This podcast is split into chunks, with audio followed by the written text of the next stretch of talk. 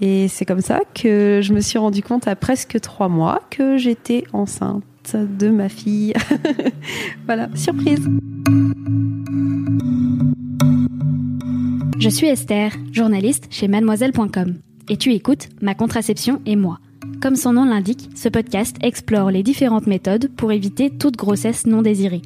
Dans ce troisième épisode, on va justement parler des situations dans lesquelles la contraception peut faire défaut. Le concept de la contraception, c'est d'éviter les grossesses non désirées. De pouvoir s'ébattre joyeusement avec un partenaire sans craindre de se retrouver avec un polichinelle dans le tiroir. J'adore cette expression, car elle traduit pour moi le mélange de panique et de tentative de relativiser qui me prend quand j'ai un retard de règles. Bref, t'as compris l'idée. Pourtant, ce serait mentir que de dire que la contraception est toujours efficace.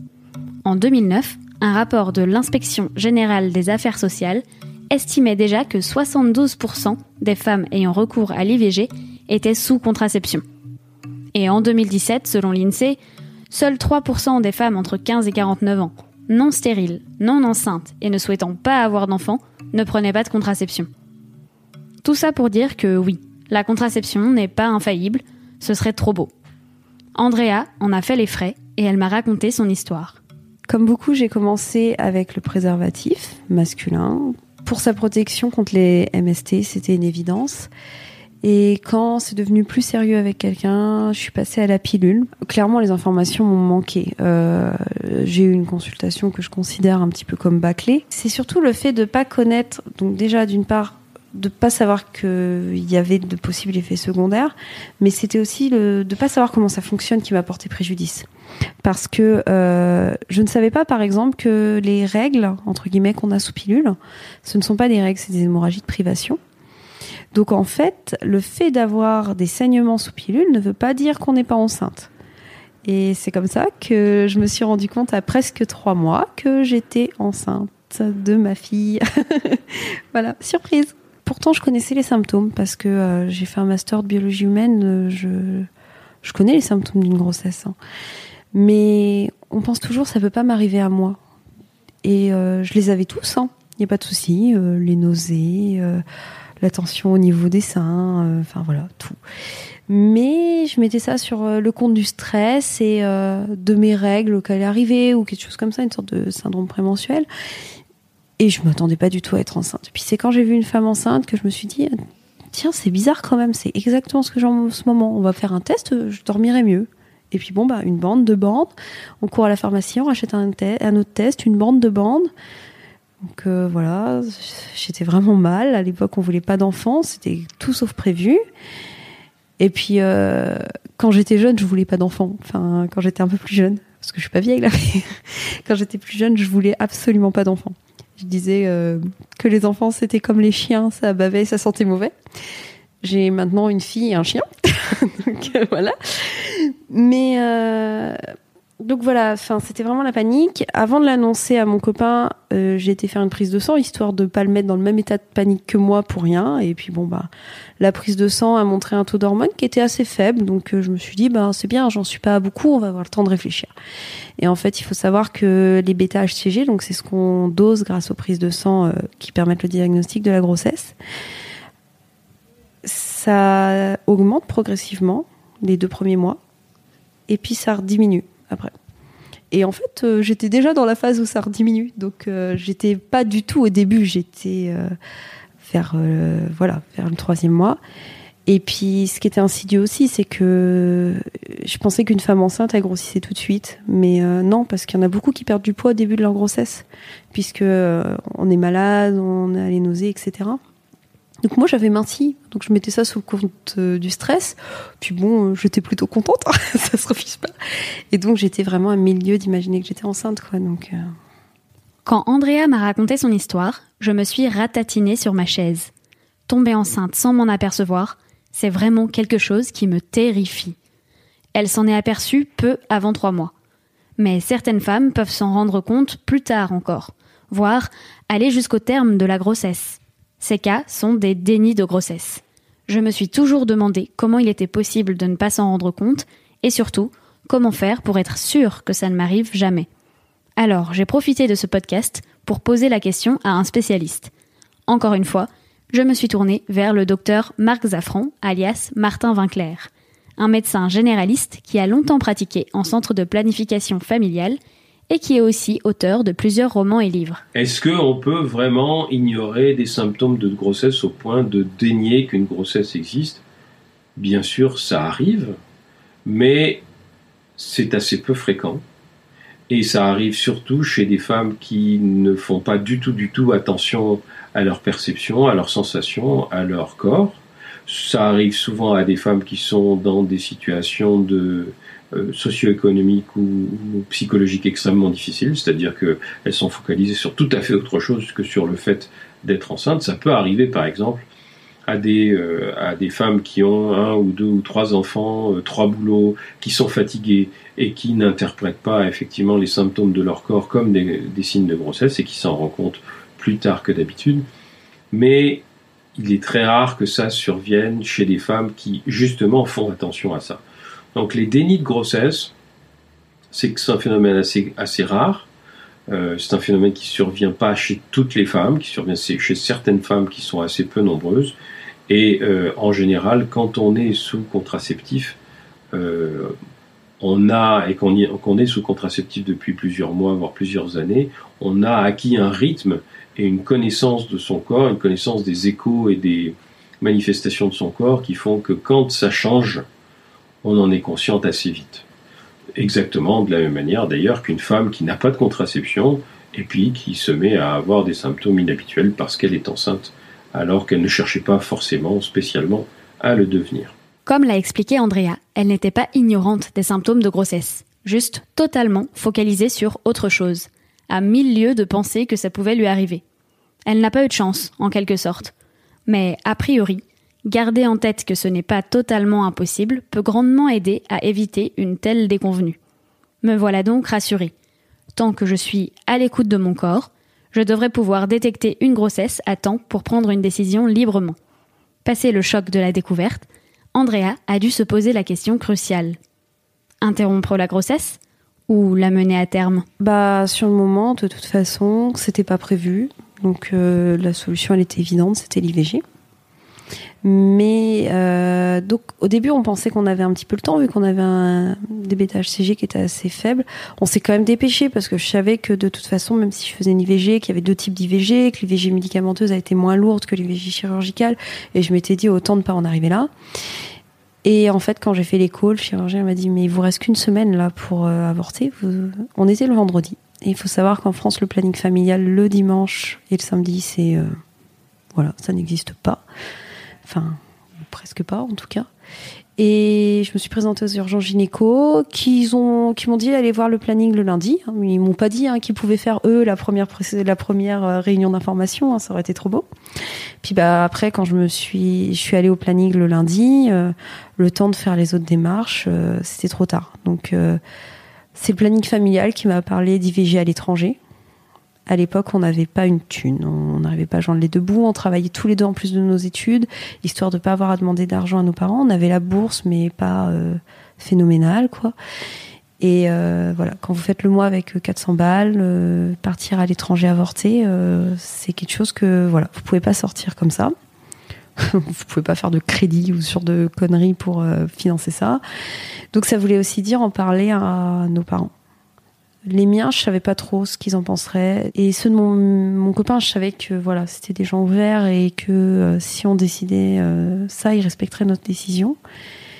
Et on s'était dit avec mon copain, il y avait mon beau-père qui devait venir manger. On s'était dit, bah, on introduira le sujet. Puis finalement, on l'a pas fait au cours de la soirée. Puis à la fin de la soirée, on s'est regardés tous les deux et j'ai dit, j'ai quelque chose à te dire. Il me fait, non, mais je sais ce que tu vas me dire. On, on peut pas, il faut qu'on la garde voilà. Après, ça faisait euh, sept ans que j'étais avec mon copain. On savait qu'on allait, enfin, on savait qu'on allait passer notre vie ensemble et c'était pas si déraisonnable que ça. Et peut-être que ce qui nous a fait peur dans un premier temps, c'est de se dire euh, comment qu'on va faire. Mais finalement, ça s'est bien passé. L'histoire d'Andrea est tellement exceptionnelle que j'ai eu envie qu'elle vous la raconte dans son intégralité. D'autant plus qu'elle m'a éclairé sur certains problèmes relatifs à une grossesse imprévue auxquels je n'avais jamais réfléchi. Pour moi, L'obstacle au fait de mener à terme une grossesse non désirée, c'était bien sûr l'envie ou non d'avoir un enfant, les moyens financiers pour l'élever, les possibles réactions de mon entourage à la limite. Mais j'étais loin d'avoir pensé aux conséquences possibles d'une découverte de la grossesse sur le tard. Le problème, c'est que quand vous apprenez tardivement que vous êtes enceinte, vous n'avez pas fait tout ce que fait habituellement une femme enceinte quand euh, elle apprend qu'elle est enceinte. Donc déjà, avant de concevoir un enfant, dans le monde le plus parfait, on fait un test de diagnostic pour la toxoplasmose, on commence dès maintenant à adopter un mode de vie sain. Donc on arrête de fumer, on arrête de boire, on arrête, de, on, se met à manger euh, équilibré, euh, voilà. Et même le père normalement euh, doit faire attention parce que euh, si par exemple le père fume, ça peut avoir un impact sur ses spermatozoïdes qui ensuite se retrouvent chez l'enfant à naître. Ça c'est dans le monde parfait. Et donc vous, bah, vous saviez pas, donc vous n'avez pas fait ça avant la conception, mais vous ne l'avez pas fait non plus ensuite. Donc euh, vous arrivez à votre consultation où vous dites que vous voulez garder votre enfant, et là on vous dit euh, vous avez fumé, donc vous réfléchissez c'était quand ma dernière clope, non c'est bon. Là il y a votre copain qui vous dit ton dernier joint, et là vous réfléchissez un peu plus longuement, non c'est bon. Vous avez bu, bah ouais j'ai bu, donc combien? Combien de verres? À quelle occasion? Quelle fréquence? Et là, ben, enfin, moi, par exemple, je l'ai su quasiment à trois mois, donc euh, je tiens pas un historique de ma consommation d'alcool sur trois mois. Hein, euh, voilà. Je me suis demandé, non, ça va, je me suis pas mis la tête complètement à l'envers ces trois derniers mois, donc déjà, c'est déjà ça. Mais euh, c'est vrai que tout ça, ça crée un. Enfin voilà, c'est pareil, il y a plein de règles quand on est enceinte. Il y en a qui prennent des vitamines prénatales pour éviter des déficits chez l'enfant. Euh, on n'est pas censé manger de poisson, pas de crustacés, etc. Moi, je n'ai pas fait attention à tout ça. Pas prendre de médicaments. Il y a plein de médicaments qui sont contre-indiqués pendant la grossesse. Et des choses très très banales comme euh, un bête ibuprofène. Sauf que bon, euh, ibuprofène, on en prend souvent quand même, donc c'est un peu compliqué. Et donc voilà, pendant toute ma grossesse, j'ai stressé parce que euh, j'avais bu un petit peu d'alcool. Et au final, euh, voilà, ma fille s'est très bien développée, mais j'ai eu de la chance parce que syndrome d'alcoolisation fétale, ça peut être avec un seul verre. Donc euh, voilà, il faut garder ça en tête si un jour ça vous arrive, qu'il faut réfléchir. Andrea a mis au monde une petite fille finalement en pleine santé. Mais même devant cet heureux constat, j'avais du mal à visualiser l'organisation du quotidien. Comment on gère un bébé quand on n'a pas terminé ses études, qu'on avait de base un job en parallèle et qu'en prime, on galérait déjà à boucler les fins de mois?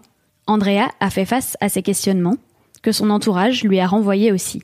Moi, je venais de finir mon master 1, qui s'était mal passé, mais bon, euh, voilà. De toute façon, j'étais enceinte, je pouvais pas reprendre un boulot euh, là. Et puis mon copain m'a dit non, non, si tu continues tes études, il m'a un peu, il m'a poussé et vraiment, je le remercie.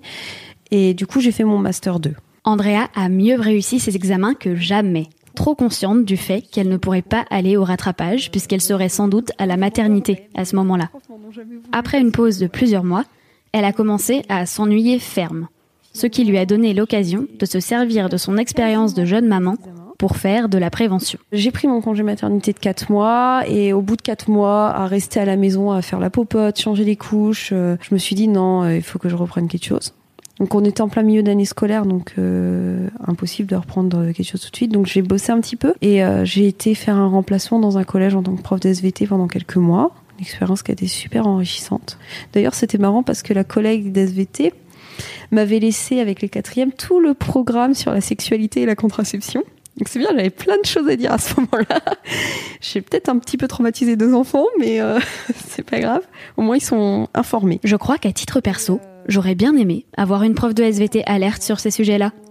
Quoi qu'il en soit, Andrea est parvenue à trouver un stage qui l'a passionnée dans un laboratoire en neurosciences. Et elle a donc entamé une thèse dans ce domaine. Tout ça en gérant sa vie de famille en parallèle. Et finalement, ça se passe très bien. Moi, j'ai la chance d'avoir un boulot aux horaires euh, flexibles, avec la possibilité de faire du télétravail, ce qui aide beaucoup, quoi. Mais quand on est jeune, on s'imagine toujours qu'un enfant, c'est insurmontable en termes d'organisation, etc. Mais en fait, euh, toutes les femmes ont des gamins et toutes les femmes arrivent à avoir une carrière. Enfin, toutes les femmes. Énormément de femmes ont un gamin et énormément de femmes font carrière. Et énormément de papas ont, un enfant et ils font carrière aussi. Enfin, ça pose de problèmes à personne et il n'y a pas de raison que quand on est étudiant, ça pose plus de problèmes qu'à un autre moment de notre vie, quoi. Et je dirais même que finalement, avoir un enfant quand j'étais en études, sûrement la meilleure chose qui me soit arrivée parce que bah, ça s'est super bien coupillé. J'ai quand même pu finir mes études, je suis quand même en doctorat. Euh, voilà. Et au moins, quand je vois certaines copines qui me disent oh, Mais comment je vais faire pour avoir un bébé? Parce que tu te rends compte, là, je suis en thèse. Donc, si j'arrête, ça décale ma date de soutenance, ça bloque mon projet. Donc, du coup, on attendra mes résultats. Mais sauf que, c'est ce que m'avait dit ma, ma responsable de master quand j'avais été la voir pour lui demander comment j'allais faire pour couper mon master en deux, vu que j'allais accoucher à peu près en février. Elle m'avait dit C'est jamais le bon moment quand vous écoutez tout le monde vous êtes étudiante, c'est pas le bon moment, vous commencez votre carrière. Mais attends, tu, tu viens d'avoir ton poste et comme par hasard, tu tombes enceinte, c'est juste pour le congé mater, c'est pas possible. Enfin, c'est super mal vu. Après, quand vous avancez dans votre carrière, bah, du coup, vous prenez des responsabilités, on compte sur vous. Donc, euh, bah, c'est pas bien vu non plus de s'absenter pendant plusieurs mois parce qu'on a un gamin. Et puis, bah, voilà, après, on avance. Et puis, un jour, on est ménopausé. Et puis, bah, c'est trop tard, quoi. Donc, euh, c'est jamais le bon moment. Ça sera toujours gênant. Et c'était pas plus gênant à ce moment-là qu'autre chose, quoi. Après, je pense qu'il faut juste savoir ce qu'on veut dans la vie. Et moi, je voulais finir mes études et je l'ai fait, quoi. Reste un sujet qui m'intriguait. Quand la pilule, sans qu'on ne l'oublie ou qu'on la régurgite accidentellement, nous a fait défaut une première fois, vers quelle contraception est-ce qu'on se tourne? Alors, je voulais plus entendre parler de pilule. Ça, c'était plus possible pour moi parce que, parce que je voulais plus avoir des pseudo-règles qui servent à rien. Donc déjà, franchement, les règles, c'est la galère. Être embêté tous les mois pour un truc qui sert à rien. Quand j'ai appris ça, j'étais assez en colère. Puis bon, ouais, la première expérience m'avait vachement refroidi. Et euh, je me suis dit, ben, autant opter pour quelque chose de naturel, qui a une meilleure efficacité pratique et théorique que la pilule. Et donc, je suis passée au stérilet en cuivre. Donc voilà, avec le stérilet en cuivre, au moins chaque mois, j'étais rassurée. J'avais mes règles et je savais que c'était des vraies règles et que j'étais réellement non enceinte. Euh, ce qui m'a pas empêché d'acheter en gros des tests de grossesse. Donc pour celles que ça intéresse, ça se vend en gros. Et de faire un test à peu près tous les 15 jours, histoire de vraiment pouvoir euh, être tranquille, quoi. Et puis bah c'était une bonne idée hein, parce que au bout d'un moment, pour moi, ça a fini par donner deux bandes. Donc euh, voilà. Là, tu commences peut-être à te dire qu'Andrea n'a vraiment pas de chance. Eh bien, attends la suite. Bon, heureusement, comme je faisais des tests très très réguliers, euh, là j'étais vraiment au tout début de ma grossesse. Et du coup, j'ai été voir un gynéco qui m'a dit c'est pas possible, il a dû euh, bouger parce que ou vous avez dû le perdre sans vous en rendre compte pendant vos règles parce que voilà, c'est tellement fiable que machin. Donc euh, bon, on vous fait un examen vaginal, donc très glamour. Ah bah si, en fait, il est encore là, mais il doit être mal positionné, voilà. Mais euh, bon voilà, les faits sont là. J'ai une superbe écho qui montre un embryon et un beau stérilet super bien positionné dans l'utérus. Donc euh, voilà, c'était pas ça le souci. Donc voilà, je, je suis tombée enceinte. moi, je voulais un bébé. Mon copain, il n'était pas prêt à avoir un enfant à ce moment-là. Puis bon, c'est vrai, ma fille, elle était assez jeune. Autant il était hors de question qu'il m'impose un IVG si je n'étais pas prête à le faire, autant il était hors de question que j'y impose une parentalité s'il n'était pas prêt à sauter le pas. On était parti sur une démarche d'IVG. Et puis finalement, j'ai commencé à avoir des saignements sur grossesse, donc euh, ce qui peuvent indiquer une grossesse difficile, ce qui peuvent indiquer aussi euh, simplement des saignements de début de grossesse qui s'arrêtent ensuite et la grossesse se passe très bien, mais voilà.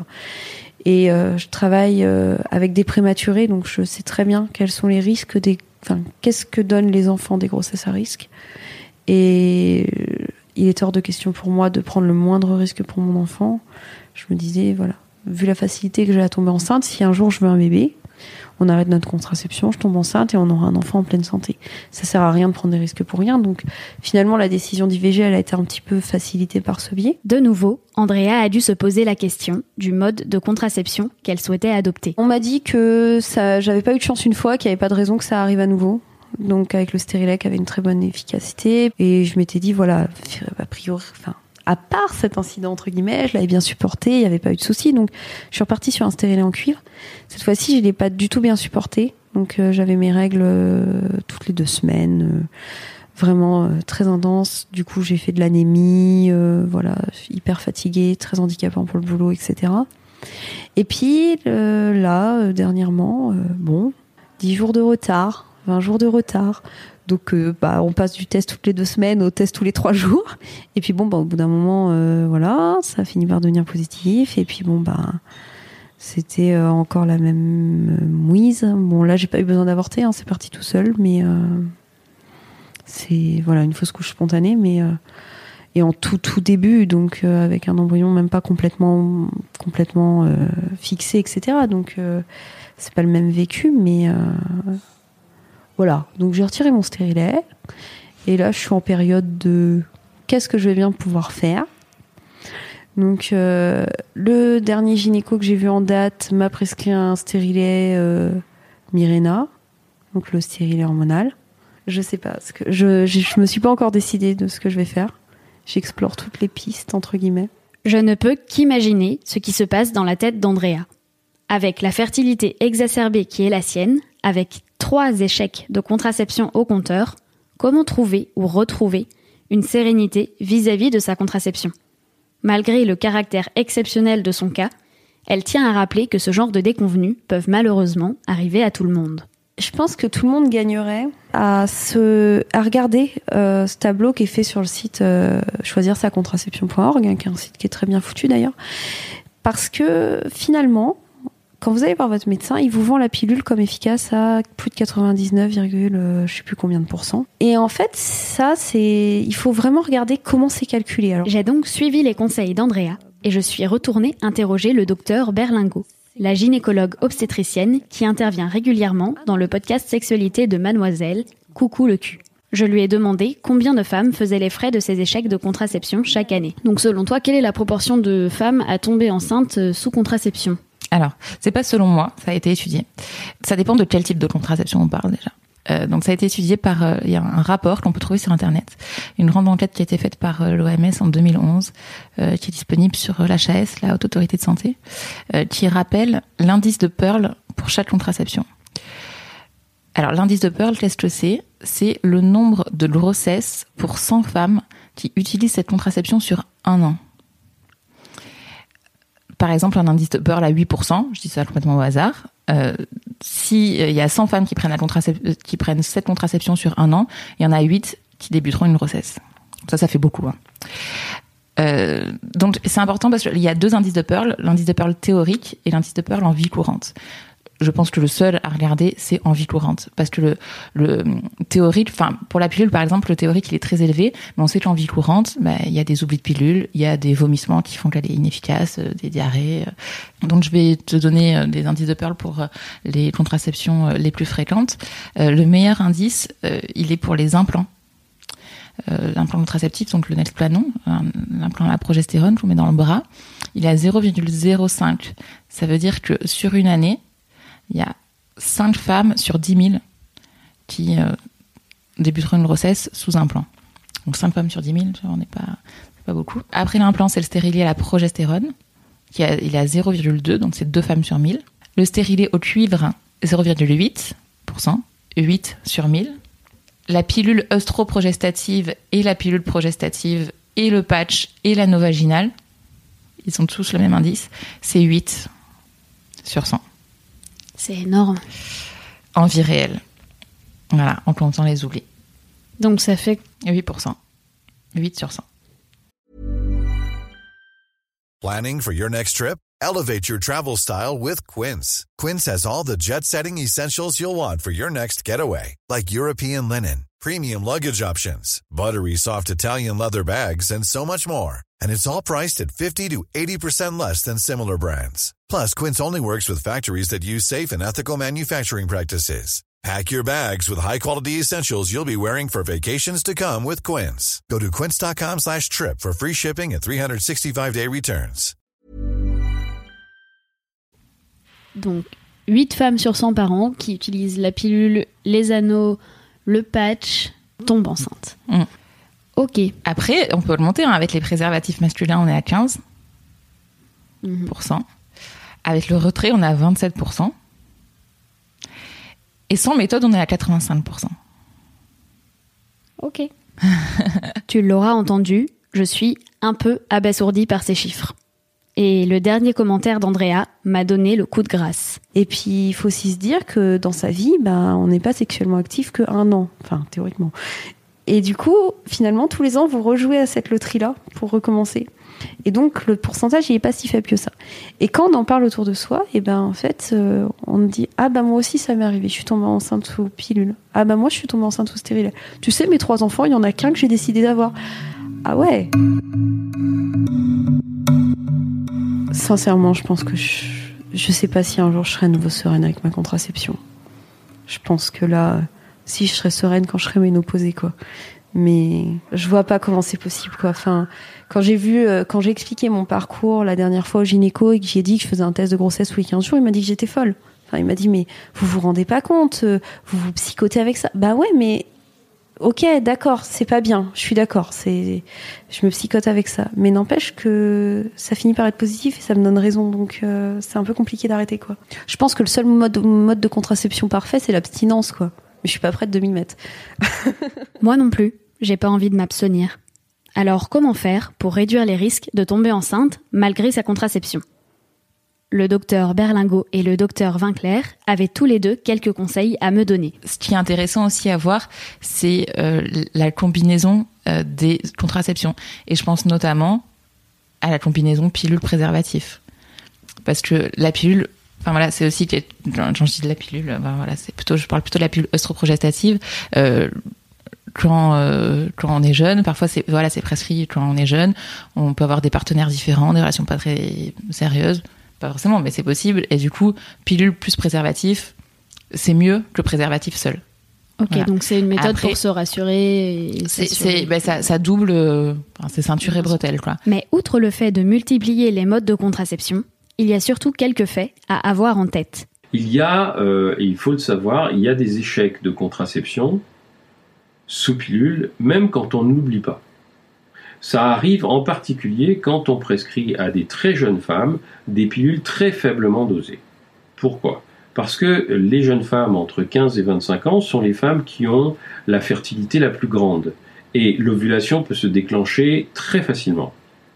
Si on leur prescrit des pilules très faiblement dosées, leur cerveau n'enregistre pas qu'elles sont, entre guillemets, euh, artificiellement enceintes. Et donc, il continue à euh, déclencher l'ovulation. Du coup, la pilule n'est pas efficace et les femmes peuvent être enceintes.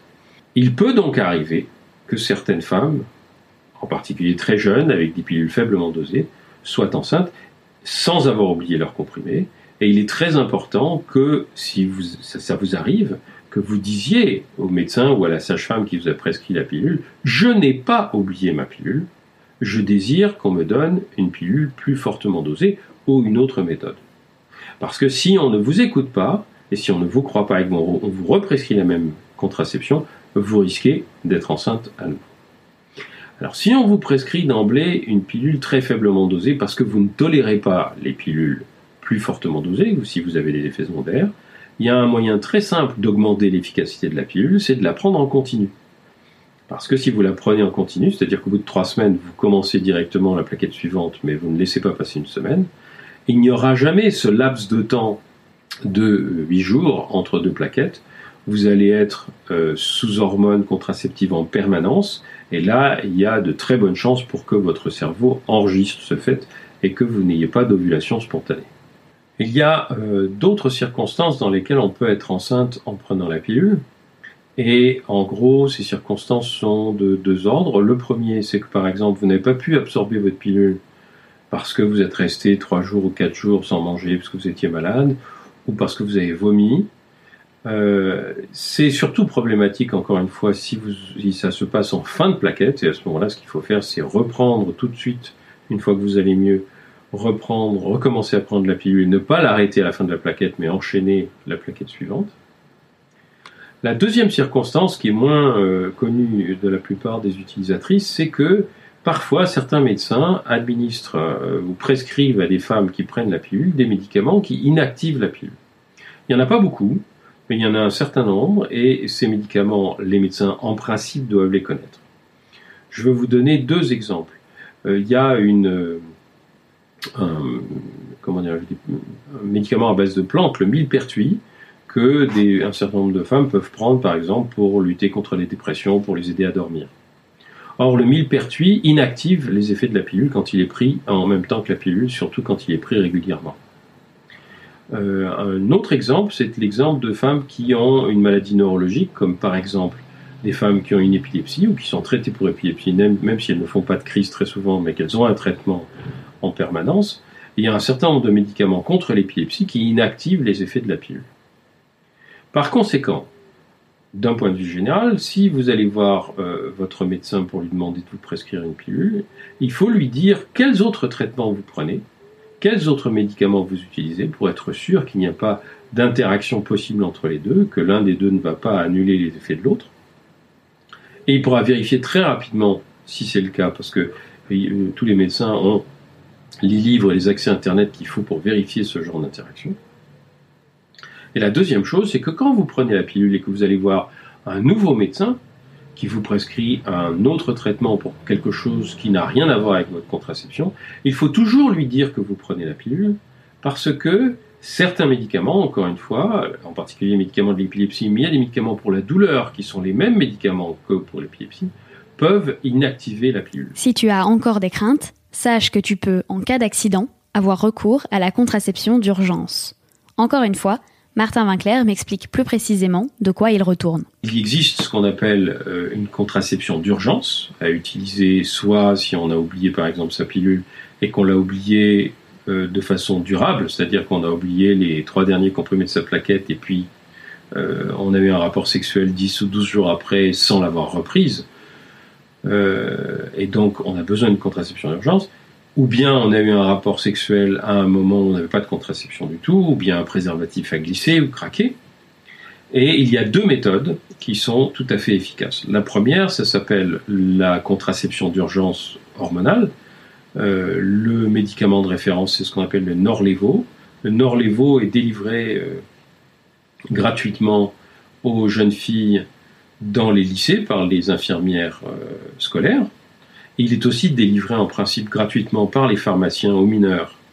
Et un pharmacien ne doit pas vous poser de questions pour savoir pourquoi vous utilisez une contraception d'urgence, il doit simplement vous la délivrer, vous donner le mode d'utilisation, le mode d'emploi, mais il ne doit pas vous faire la morale et il ne doit pas refuser de vous la délivrer gratuitement non plus. Cette pilule du lendemain, sache que tu peux la prendre dès le rapport à risque et jusqu'à 72 heures après. Mais son efficacité diminue avec le temps, donc le plus tôt est le mieux. Au bout de 72 heures, elle est toujours efficace dans 50% des cas. Je me permets de te détailler une info. Au-delà de 80 kg, la pilule Norlevo n'est plus aussi efficace. C'est une donnée à prendre en compte si tu dois avoir recours à la contraception d'urgence. Il y a une autre méthode de contraception extrêmement efficace qui est beaucoup moins connue et malheureusement beaucoup moins pratiquée en France. C'est la pose d'un stérilet dans les 3 à 5 jours qui suivent un rapport sexuel non protégé la pose d'un stérilet est extrêmement efficace. On considère qu'elle est presque efficace à 100% pour éviter une grossesse. Et le gros avantage, c'est qu'une fois que le stérilet est en place, on ne vous l'enlève pas, on vous le laisse. Vous avez une contraception à demeure que vous pouvez garder entre 5 et 10 ans, parce qu'un stérilet au cuivre peut être gardé entre 5 et 10 ans. Au cours de notre échange, Martin Winkler s'est aussi voulu rassurant sur une inquiétude récurrente. Et si, et si, prendre la pilule du lendemain était dangereux? Et si la prendre trop souvent me rendait stérile Une question qui vient souvent, c'est est-ce que on peut prendre euh, une pilule d'urgence plusieurs fois dans le mois?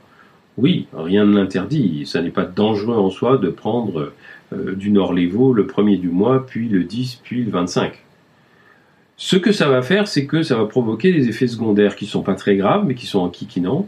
Ça peut provoquer d'une part des saignements, ça peut, ça ça peut provoquer aussi une suspension des règles, c'est-à-dire que euh, au lieu de saigner, bah, les femmes n'auront pas avoir de règles du tout, c'est-à-dire que leur cycle va être bloqué pendant un temps indéterminé. Et évidemment, elles vont être inquiètes parce qu'elles ne voient pas leurs règles revenir.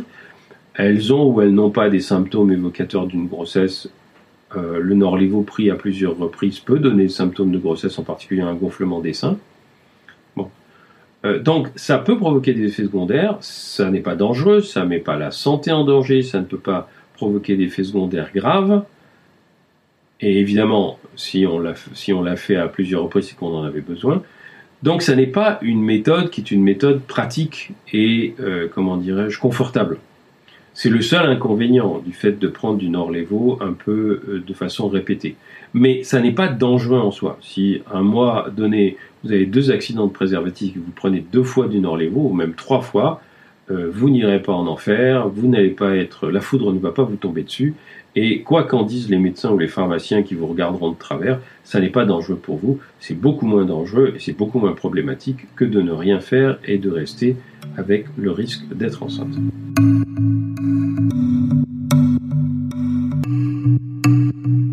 Bon, vous voilà rassuré Moi, personnellement, oui. Ça m'évitera de dépenser une fortune en test de grossesse, J'avais déjà épinglé la page dédiée d'Amazon dans mes favoris. J'espère que tu as appris plein de choses. Et si tu as aimé ce podcast, n'hésite pas à en parler autour de toi, à poser 5 étoiles ainsi qu'un commentaire sympa. Je te donne rendez-vous dans le prochain épisode pour continuer d'explorer le sujet de la contraception. À bientôt!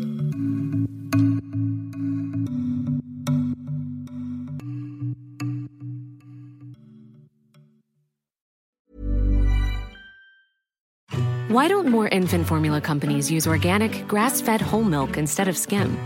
Why don't more infant formula companies use the latest breast milk science? Why don't more infant formula companies run their own clinical trials? Why don't more infant formula companies use more of the proteins found in breast milk? Why don't more infant formula companies have their own factories instead of outsourcing their manufacturing?